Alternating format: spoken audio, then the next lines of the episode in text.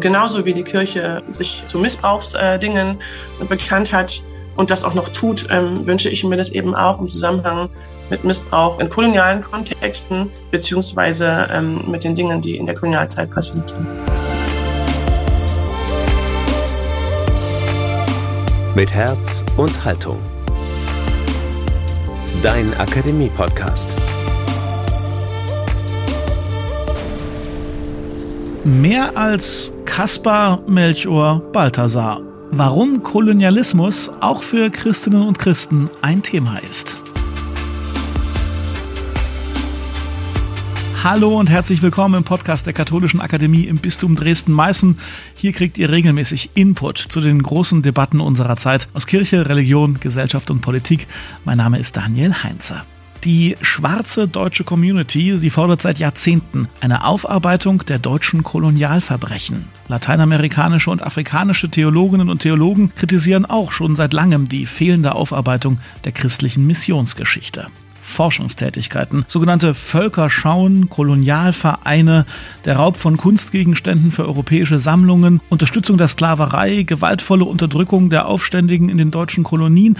All das geschah nicht irgendwo oder durch irgendwen, sondern ist auch verbunden mit sächsischen Akteuren und mit Menschen, die sich als Christinnen und Christen verstanden. Das Internationale Begegnungszentrum St. Marienthal IBZ in Ostritz stellt sich deshalb zusammen mit der Katholischen Akademie im Bistum Dresden-Meißen der Aufgabe, Teile der regionalen Kolonialgeschichte Sachsens aufzuarbeiten und das in verschiedenen Diskursformaten. Das gemeinsame Projekt Open Perspectives nimmt die koloniale Vergangenheit Deutschlands und Sachsens genauer in den Blick. Es geht darum, die lange Zeit vorherrschende Ignoranz gegenüber diesem Thema zu überwinden. Die Hoffnung, die Auseinandersetzung mit der kolonialen Vergangenheit im ländlichen Raum Sachsens kann auch unsere heutige Demokratie stärken. Denn wer die Gegenwart gestalten will, der muss die Geschichte kennen und verstehen. Zum Einstieg in dieses ganze Thema ist heute bei uns Patricia Fester zu Gast. Sie ist Künstlerin sowie Empowerment- und Diversity-Trainerin. Sie bietet Teams Prozessbegleitungen an und sie entwickelt rassismuskritische Konzepte und Interventionen. Zuletzt erschien das von ihr illustrierte Buch Tag für Tag aktiv gegen Rassismus und sie ist noch in viele andere tolle und wichtige Projekte involviert. Links findet ihr alle bei uns in den Show Notes. Frau Fester, herzlich willkommen bei Mit Herz und Haltung. Hallo. Und ich freue mich, dass Sie trotz Erkältung heute mit uns sprechen. Schön, dass Sie da sind. Ja, danke, dass ich hier sein kann.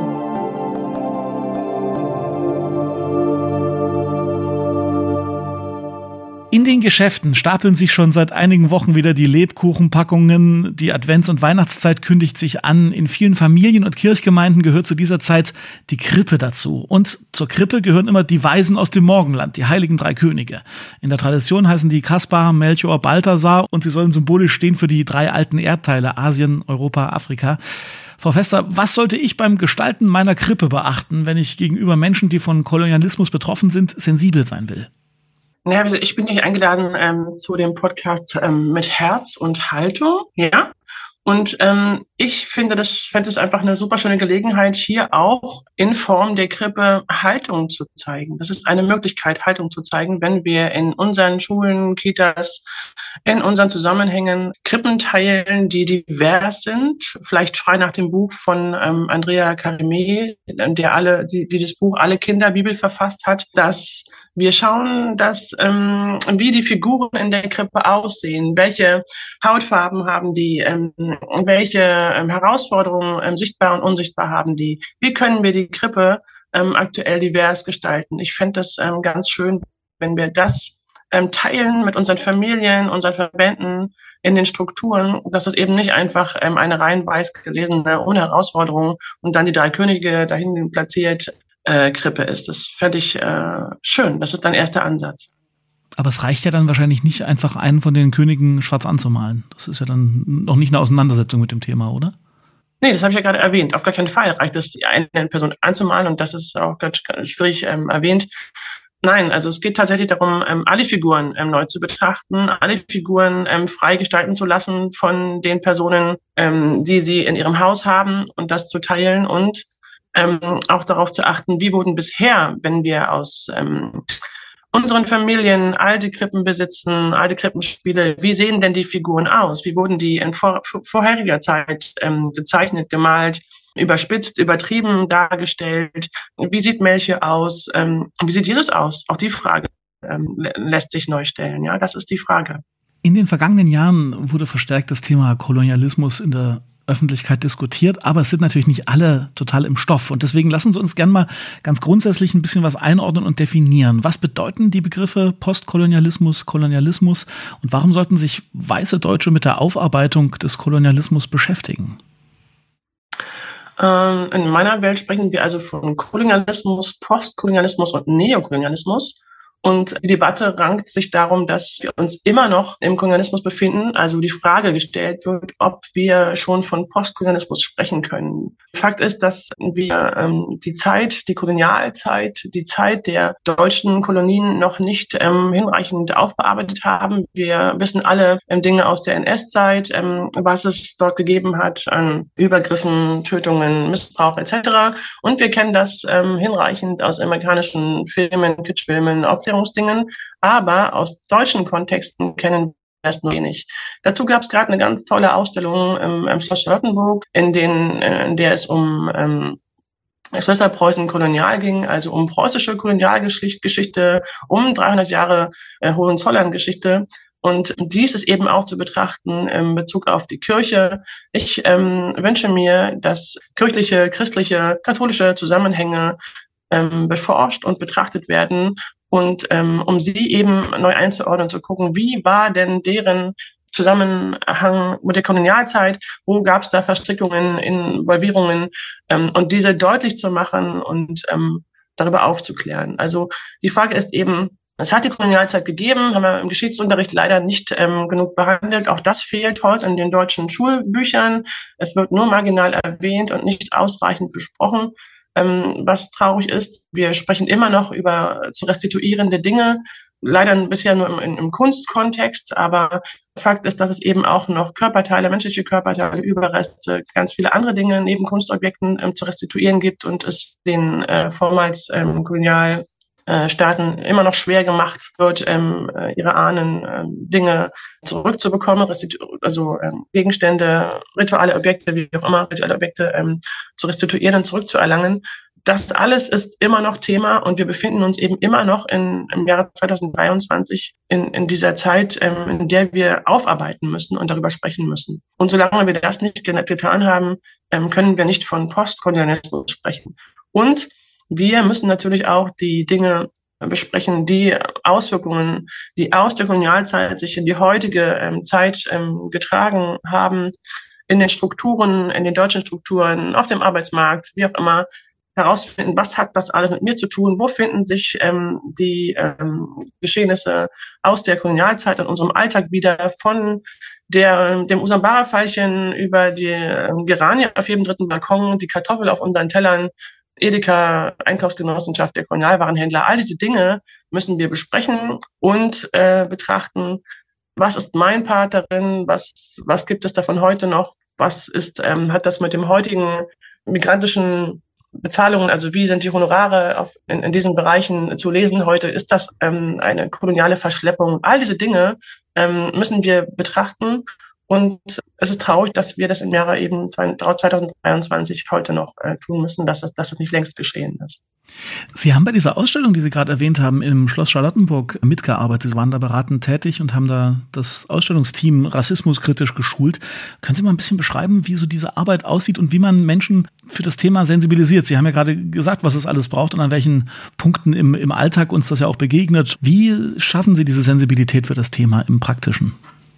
Dort ähm, hat sich die Stiftung Preußische Schlösser und Gärten hat ihre Sammlung geöffnet und ähm, nimmt hier ähm, schwarze, also BIPOC-Biografien in den Fokus, unter anderem ähm, verschleppte Kinder und Jugendliche ähm, aus der Zeit, ähm, aus der aus 300 Jahren Hohenzollern-Geschichte, ähm, Bedienstete von Höfen, betrachtet diese, hat ähm, diese Biografien beforscht und das hat die Stiftung ausgestellt, was aber auch nur als Versuch zu sehen ist, weil die Frage ist eben, wer beforscht wen, wer hat Dinge ab wann verwissenschaftlicht, wessen Archive wurden ähm, gelesen, waren die nicht mehrheitlich weißlich, äh, weiß besprochen, wer wurde also involviert ähm, in diese ähm, kunsthistorischen Betrachtungen, wessen ähm, Forschungen wurden einbezogen. All das ähm, ist zu bedenken wenn wir heute davon sprechen, dass ähm, koloniale ähm, Dinge, äh, Geschehnisse offengelegt äh, betrachtet werden müssen. Und wenn sich das Bistum eben diesen Dingen öffnet, dann ist das auf jeden Fall ein ganz wichtiger zu bedenkender Fakt. Wen laden wir ein, darüber zu diskutieren? Ist das eine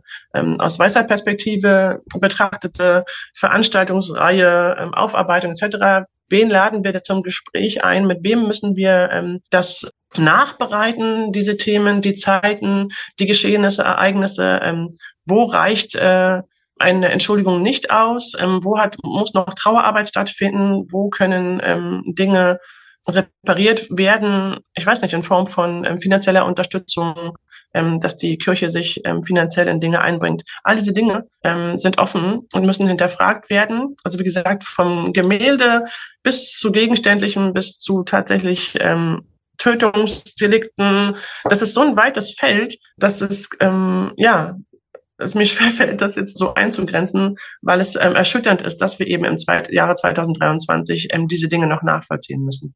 Wenn wir hier vom Bistum Dresden-Meißen und von den anstehenden Veranstaltungen und Projekten sprechen, was ist Ihre, Ihre Hoffnung, was vielleicht als Signal aus den Kirchen in die Gesamtgesellschaft in Sachsen und Ostthüringen, also auf dem Territorium des Bistums Dresden-Meißen ausgehen könnte? Welches Signal könnten wir Christinnen und Christen in die Gesellschaft geben, wenn wir uns mit dem Thema beschäftigen? Na, zunächst einmal ist, ähm, sind persönliche Positionierungen, glaube ich, ganz wichtig. Ne? Vorhin kam die Frage auf, was kann ich persönlich tun, wenn ich eine Krippe aufstelle? Wie ähm, bewege ich mich mit diesen Kontexten? Wie handle ich diese Kontexte in meinem Kopf, in meinem Selbst? Wir sprechen von decolonize your mind, ja. Das eigene Bewusstsein dekolonialisieren, ne? so kann man es übersetzen. Genau. Und wie geht mein Umfeld, meine ArbeitgeberInnen, ähm, meine Lebenswelt ähm, mit diesem Thema um? Und ähm, wo spiegelt sich das heute noch wieder? Was ähm, sehe ich in meine, kann ich das lesen in meinem Einkaufsverhalten, in dem, dem, was mein Kühlschrank fühlt, kann ich, was mein Kühlschrank fühlt, Entschuldigung, wo kann ich die Verbindung dazu sehen? Sehe ich auf diskriminierenden Verpackungs, ähm, Verpackungen, sehe ich die, die Verbindung dazu? Kann ich das lesen? Kann ich das erkennen? Und was braucht es heute, damit äh, Institutionen ähm, mit diesem Thema umgehen ähm, und sich da und, und sich positionieren, also dem stellen, auch diesen Fragen stellen. Und ähm, wie offen sind sie dafür? Wie ähm, offen sind sie für Interventionen, also Menschen, KünstlerInnen ähm, aller Couleur einzuladen, das Thema ähm, Kirche und Kolonialzeit ähm, zu betrachten, ähm, Trauerarbeit zu leisten. Wie bereit ist die Kirche, Indigenas, People of Color, ähm, schwarze Menschen dazu einzuladen und äh, öffentlich zu sagen, okay, ähm, dass die Zeit gab es, das und das ist vorgefallen und ähm, wir gehen damit um und wir brauchen es, dass die Missionen, Missionare, wer auch immer damit ähm, zu tun hatte, ähm, ein Statement hinterlässt für ähm, die kommenden Generationen. Und das, was ich mir als schwarze Deutsche wünsche, sind eben sichtbare Zeichen, die über den, über dieses ähm, päpstliche, über diese päpstliche Anerkennung der Dinge hinausgeht. Die Kirche ist ein, ein, ein Arbeitgeber, der, ich glaube, der drittgrößte in Deutschland. Da fließt Geld und ich wünsche mir, dass ähm, auch hier ähm, Projekte ähm, initiiert werden, die ähm, Entwicklungen, äh, die negativ aus dem aus der Kolonialzeit geflossen sind, ähm, heute ähm, positiv unterstützt und empowered werden. Ich wünsche mir, dass mehr als ähm, nur Wortbekundungen stattfinden. Also ne, das ist quasi, dass, ähm, dass sichtbare Taten, öffentliche Anerkennung äh, von Dingen, Geschehnissen ähm, vollzogen werden und dass eben auch hier die Frage beantwortet wird, welchen Anteil müssen ähm, Kirchen und Gemeinden auch ähm, an diesen Restitutionsvorgängen haben? Wie weit werden die darin einbezogen, beteiligt, müssen das mitfinanzieren, unterstützen? An welcher Stelle kann ich ähm, als ähm, Zivilgesellschaftlerin ähm, Anteil nehmen an, an, an den Wegen und Prozessen der Kirche in diesem Zusammenhang? Kann ich das, äh, wenn ich daran beteiligt, kann ich das lesen? Ich will das ähm, öffentlich lesen und sehen. Ich möchte daran teilhaben, dass die Kirche da einen Schritt in die Richtung in eine andere Zeit macht. Und das beginnt beim Sprachgebrauch. Wir haben vorhin gesagt, Sklavenhandel. Ja, wir sprechen also auch nicht mehr von der dritten Welt, sondern von dem globalen Süden. Und genauso versuchen wir vielleicht in unseren Sprachgebrauch ähm, äh, das Wort Versklavungshandel ähm, einzuarbeiten. Versklavung, wir sprechen, wir wollen die Tat mitnehmen und mitsprechen und nicht nur von den Menschen sprechen, ähm, die ähm, betroffen waren, sondern auch die Täter nennen. Das ist das Thema, ja. Und ähm, genauso wie die Kirche sich zu Missbrauchsdingen äh, bekannt hat und das auch noch tut, ähm, wünsche ich mir das eben auch im Zusammenhang mit Missbrauch in kolonialen Kontexten beziehungsweise ähm, mit den Dingen, die in der Kolonialzeit passiert sind. Blicken wir mal auf die Gemälde in Kirchen und Museen, Sie haben es auch gerade angesprochen und es ist mir auch in der Vorbereitung für unser Gespräch nochmal bewusst geworden, Gestalten wie Jesus, Maria und viele Heilige sind immer wahnsinnig mitteleuropäisch äh, gezeichnet, obwohl sie ja meistens aus völlig anderen Regionen, aus Palästina vornehmlich stammen. Inwiefern ist das problematisch? Also beschreiben Sie wirklich nochmal, was das Problem daran ist und wie würden Sie zum Beispiel Jesus zeichnen, wenn Sie ein Buch über Jesus für Kinder, für die Erstkommunionskatechese zum Beispiel gestalten dürften? Wie würden Sie das machen, damit die Kinder da schon von Anfang an eine andere Sensibilität entwickeln können? Hm. Na, ähm, über die Erzählung, dass ähm, Jesus schon in früher Zeit ähm, nach Zeus ähm, weiß illustriert wurde in der Erzählung, wie gehen wir damit um, ne? ähm, dass er jüdisch ähm, gelesen wird. Also diese Dinge, wie gehen wir mit der, mit der, mit der Geschichte um, mit äh, dem Leben Jesu und ähm, wie gehen wir damit um, dass in verschiedenen Kulturen, also wenn ich nach Afrika komme äh, und in den afrikanischen Raum komme, ähm, auch ähm, schwarze äh, ein schwarz gelesen Jesus empfinden kann. Es gibt auch äh, im Schloss Charlottenburg ähm, eine schwarze Putte, ähm, eine, eine Engelfigur, ähm, die ich finden kann. Und äh, wie ist das passiert, dass in der Geschichte, äh, ich selbst äh, illustriere auch ähm, zum Beispiel schwarze Engelfiguren, jährlich, ähm, wie, was ist da passiert, dass über, sich das über die Jahrhunderte so weiß gelesen hat? Und warum haben wir damit so ein Problem, das aus anderen Perspektiven ähm, zu sehen und anders zu gestalten und auch andere ähm, äh, Hautfarben zuzulassen, zumal ähm, Jesus selbst ja ähm, also eher braun ähm, gewesen ist oder gelesen ist, nicht, nicht rein weiß. Ähm, ich selbst würde Jesus als Lichtgestalt illustrieren, weil also für mich ist es einfach ähm, eine Lichtgestalt durch die Zeit und ich würde ihn loslösen wollen von, von, von Bildhaftem, von der Kirche, von engen Räumen, von, von dem, was die Kirche ähm, mit ihm verbindet, verbunden hat und ihm an Negativen ähm, angetan hat, eingebracht hat. Ähm, und von daher ähm, ist es für mich eher so eine, ähm, eine heroische Lichtgestalt, die eher in, in Farben wie gelb, orange, leuchtend, strahlend mit so einem, vielleicht auch mit einem fetten Signalmarker ähm, überzogen worden wäre aktuell. Die Kirche krankt ja gerade, dass es äh, so viele Austritte gibt etc. Und auch da würde ich mir wünschen, dass da mehr zugelassen wird. Ich fand die Frage, finde die Frage ganz toll. Ne? Wie würde ich den, wie würde ich ihn illustrieren? Das würde ich gerne mal in den Raum stellen, wie und an alle HörerInnen jetzt weitergeben. Wie würdet ihr ihn heute malen, gestalten? Und äh, bei mir ist das eben gerade so ein ganz greller, äh, scheinender äh, Markerton, wie auch einer in Form einer Erinnerung. Erinnert euch was ihr mir angetan habt mit dem Namen der Kirche, im, im Namen der Kirche, erinnert euch, äh, was ich Gutes tun könnte oder was, und was ich Gutes tun kann. Ja, sowas. Herr mit euren Jesus-Zeichnungen und Ideen. Und auf Ihre Zeichnung, Frau Fester, freuen wir uns natürlich auch schon, falls Sie die irgendwann mal tatsächlich in die, in die Realität umsetzen sollten. Mit Papst Franziskus steht seit 2013 ja zum ersten Mal seit Jahrhunderten jemand der katholischen Weltkirche vor, der nicht aus Europa stammt, äh, auch wenn die Vorfahren aus Italien nach Argentinien eingewandert sind. Und der Papst sagt von sich selber, er ist vom Ende der Welt nach Rom gekommen und er fordert die Gläubigen dazu auf, an die Ränder zu gehen. Er übt Kritik an einem gleichmacherischen Globalismus und plädiert für eine Wertschätzung regionaler kultureller Traditionen. Wie bewerten Sie denn das bisherige Wirken von Franziskus als Papst äh, aus einer kolonialen, postkolonialen Warte heraus? Oh, ich weiß nicht, ob ich da als Illustratorin äh, überfragt bin. Ich äh, sehe das, also was mir dazu einfällt, ist, dass ich mir wünsche, dass es mehr ähm, auch ähm, schwarz gelesene, queer gelesene ähm, Kirchen nee, oder also gefüllte Kirchenämter gibt, ja, ähm, dass mehr Frauen Ämter übernehmen dürfen. Ich stelle das in Frage, dass ähm, diese ganzen männlich gelesenen Kirchenämter, ich wünsche mir einfach insgesamt viel mehr Vielfalt und ähm, ich freue mich darüber, über die Vielfalt, die ich jetzt ähm, miterleben darf. Und wie, wie gesagt, in Form der ähm, Alle Kinder Bibel, in Form des Buches Wie ist dieses weiß geworden? Ne? Das können wir auch nochmal an die äh, ähm, Shownotes schreiben. Also es gibt so ein paar Dinge, äh, Entwicklungen auch. Ähm, ich, ich freue mich einfach auch, dass auch ähm, queere Menschen pflegen dürfen und ähm, ja, Glauben teilen können. Und ich glaube, dass das der Weg in die richtige Richtung ist. Das sind auch ganz klare Aufgaben, nicht nur an den Papst, sondern wirklich ja an, an alle Gläubigen. Und das äh, entspricht ja vielleicht auch dem wachsenden Geist der Synodalität in der katholischen Kirche, dass man nicht nur an den Papst irgendwelche Forderungen stellt, ne, sondern auch an uns alle.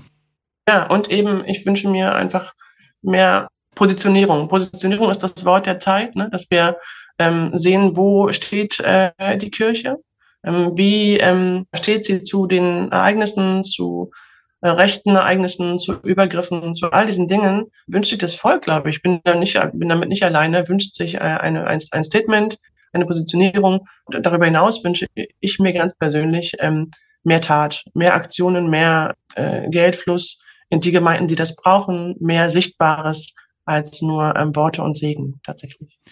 Wir erleben zurzeit in Deutschland, dass das Thema Migration immer schärfer diskutiert wird und behandelt wird. Äh, immer mehr Menschen wollen ins Land. Deutschland nimmt viele Geflüchtete auf aus der Ukraine, aus Ländern des Nahen und Mittleren Ostens, dem globalen Süden. Es gibt aber viele Ängste. Manche fühlen sich oder sind überfordert. Vergleicht man das aber mit anderen Ländern, etwa mit afrikanischen Ländern wie Uganda, dann nehmen die im Verhältnis viel mehr Menschen auf als wir in Deutschland. Und das haben wir bei unseren Debatten hier gar nicht so auf dem Schirm. Wie, wie betrachten Sie aktuell die Migrationsdebatte in Deutschland aus Ihrem Blickwinkel heraus? Wir haben das nicht auf dem Schirm, weil wir die Nachrichten, äh, wir, wir bekommen diese Dinge nicht gezeigt. Auch das ist eine rassistische Taktik. Auch das ist äh, eine Entwicklung aus der Kolonialzeit welche Bilder teilen wir, welche Personen sind abgebildet, wie äh, haben wir uns das erkämpft in den letzten äh, Jahren und Jahrzehnten, dass auch ähm, schwarz gelesene und übergelesene Menschen in den Medien sichtbar, mehr und mehr sichtbar sind, in den Tagesthemen, ähm, in den Moderationen, in den Shows etc. Und ähm, das, äh, was wir noch mehr umkämpfen müssen als die Moderation, ModeratorInnen und Menschen, die wir im Fernsehen sehen, sind ähm, unsere Bildwelten, unsere Bilderwelten. Das, was wir ähm, geteilt bekommen, das, was wir, was wir zu sehen bekommen ähm, über diese ähm, amerikanischen Untaten, äh, einer, ein Autounfall XY riesengroß ist passiert, aber welche Kriege bekommen wir geteilt? An welchen Kriegen ist ähm, Deutschland beteiligt? Ähm, wo sehen wir aktuell, was tatsächlich passiert? Äh, wie werden die Bürger in Deutschland über diese Belange ähm, informiert? Wie sprechen wir über Flucht in den Medien? Ähm, warum erkennen wir nicht das Thema, ne, wir haben über Jahrhunderte Regionen ausgebeutet und jetzt stehen Menschen vor unseren Toren und wir weisen sie ab. Wie ist das aktuell der Umgang mit ukrainischen Geflüchteten? Warum äh, werden weißgelesene Personen, Geflüchtete anders behandelt, äh, eingeordnet in unsere Strukturen und bekommen eher ähm, Zugänge zu Bildung, Geld etc., Finanzen als schwarz gelesene oder BIPOC gelesene Personen? Warum wird da eine Unterscheidung gemacht, wo die Menschen herkommen, aus dem globalen Süden oder Norden etc.? Das sind äh, Dinge, über die wir mehr erfahren müssen. Und wenn uns die Medien das nicht ähm, bieten, dann sind wir selbst aufgefordert, eben uns zu positionieren, ähm, uns Dingen täglich zu widmen und Kanäle zu finden, die das teilen ne, und spiegeln. Also über diese gängigen ja, äh, Sender, ähm, hinaus, die noch Quoten gelungen haben, äh, ähm, wie viele Personen of Color ähm, im Fernsehen zu sehen sein dürfen und wie viel ähm, die, die deutsche Betrachterin äh, oder den deutschen BetrachterInnen ähm, zugemutet werden kann tagtäglich. Ja? Also das war natürlich nicht, äh, das war ironisch gemeint. Ja, also dieses, diese Dinge. Ne? Und deswegen äh, ähm, kann ich ähm, dieses Uganda-Thema ähm, möchte ich das nochmal aus einer anderen Perspektive teilen. Vielen Dank dafür. Zum Schluss unserer Einführung, was es ja nur sein kann in der Kürze der Zeit in das Thema, möchte ich einen anderen Aspekt äh, noch mit reinbringen, und zwar das Verhältnis zwischen Ost- und Westdeutschland und die deutsche Geschichte der letzten 30, 35 Jahre. In diesem Kontext monierten manche eine Kolonisierung des Ostens durch Westdeutschland. Inwiefern ist diese Rede in Ihren Augen legitim, weil es vielleicht tatsächlich Vergleichspunkte zum Kolonialismus gibt? Und an welchen Stellen finden Sie diese Rede vielleicht problematisch? Ich hatte im Vorfeld ähm, die Frage abgewählt. Ich wollte mich ach so, dazu ach so, Verzeihung, das ist mir durchgerutscht. Weil ich kann ganz klar sagen, ich fand es in diesem Zusammenhang pietätlos. Ah, okay. Und ich finde es ähm, trotzdem hier drin lassen. Und ich fand es einfach ähm, interessant auch, ne, also wie wenn wir diese so Podcasts gestalten und Sendungen, ähm, wie sind so Spannungsbögen, was wird womit verbunden mhm. und wie können wir von einem Thema in dieses Thema switchen und hier ähm, über Kolonial, äh, also das Wort, ne, das, das Wort mitnehmen, Kolonialismus oder Kolonien ähm, mitnehmen, ohne dass uns dabei, ähm, wie sagen wir, dass wir unser Gesicht verlieren. Mir fällt jetzt mhm. kein Vergleich, anderer Vergleich ein. Also ähm, ich empfinde das am Ende äh, dieses Gesprächs als ähm, schwierig und ähm, Frau Fester, das, das, tut mir leid, das ist mir, das, ich habe das gelesen, aber das ist mir durchgerutscht. Das, das ist ja der Punkt, ne? Dass gerade ganz viele Menschen ähm, so überlegen, ja, was kann ich überhaupt noch sagen? Was darf mhm. ich noch sagen? So viel, es gibt so viele Stolperfallen in Bezug auf schwarze Menschen, BIPOC-Menschen. Und wie kann ich ähm, damit umgehen? Naja, wir ähm, müssen, jeder muss für sich selbst einen Umgang damit finden. Ich sage, ich finde es an dieser Stelle schwierig. Und ähm, wir müssen einfach unsere Sprache überprüfen. Und ich kann das äh, nicht verstehen, ne, wie wir ähm, diese Dinge in einem nennen können und wie das auch Teil eines einer Sendung, eines Zusammenhangs sein kann. Aber jeder, je, je Mensch ähm, sollte eine eigene Position, eine eigene Haltung dazu finden. Das ist, glaube ich, das Thema. Und das eben mit Herz und Haltung. Das heißt, beherzt zu fragen, beherzt Antworten zu suchen und zu finden, das ist mein Thema, was mich täglich ähm, dazu bringt, ähm, rassismuskritische Dinge zu entwickeln, neu zu gestalten und zu hinterfragen wir haben aufgehört, darüber zu sprechen. Es wurde unterdrückt, darüber zu sprechen. Und ähm, die Sprache ist im steten Wandel. Es wird uns nicht leichter gemacht, darüber zu sprechen. Wie können wir unser Gegenüber nennen? Und wann sprechen wir darüber, wer möchte wie gelesen werden? Aktuell haben schon so viele Menschen ähm, Probleme damit, mit dem Gendern und so. Und dann kommt noch was, dann sagen Leute, ja, und dann noch was dazu und was will jetzt der noch und der noch. Aber wir alle wollen natürlich in unseren Zusammenhängen wertschätzend, respektvoll ähm, mit unserer Kultur gelesen werden und äh, eine Anerkennung in der Gemeinschaft finden. Und so wie wir ähm, uns finden, wiederfinden äh, in der Gesellschaft, also in, den, in der Werbung der Kirche, in dem Mitspracherecht, in den Projekten aktuell ähm, in der Kirche, von denen Sie vorhin gesprochen haben, so werden eben unsere Kinder und Kindeskinder sich auch dort wiederfinden. Ne? Das ist das Thema.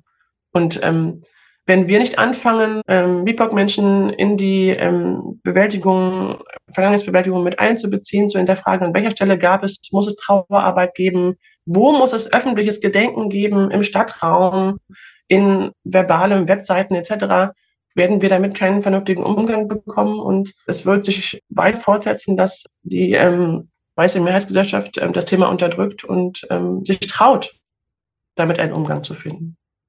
Ich merke, wie komplex das Thema ist und wie viel es noch zu beackern und zu bearbeiten gibt. Ganz herzlichen Dank äh, für Ihre Zeit, für Ihre Auskünfte und dass Sie trotz Erkältung sich die Zeit für mit Herz und Haltung genommen haben. Danke, dass ich eingeladen wurde.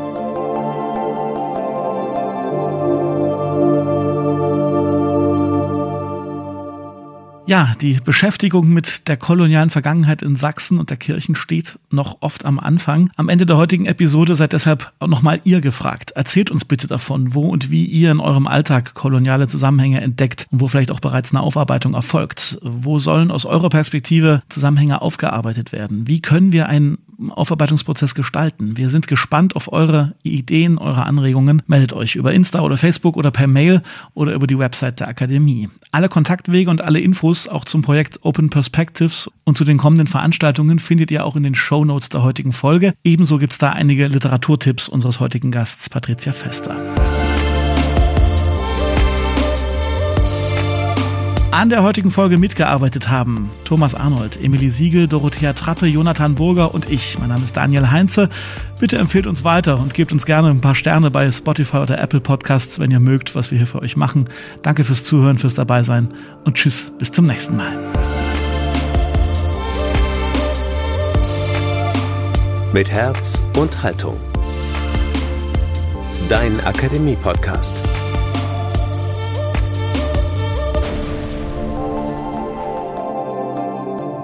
Ein Angebot der Katholischen Akademie im Bistum Dresden-Meißen.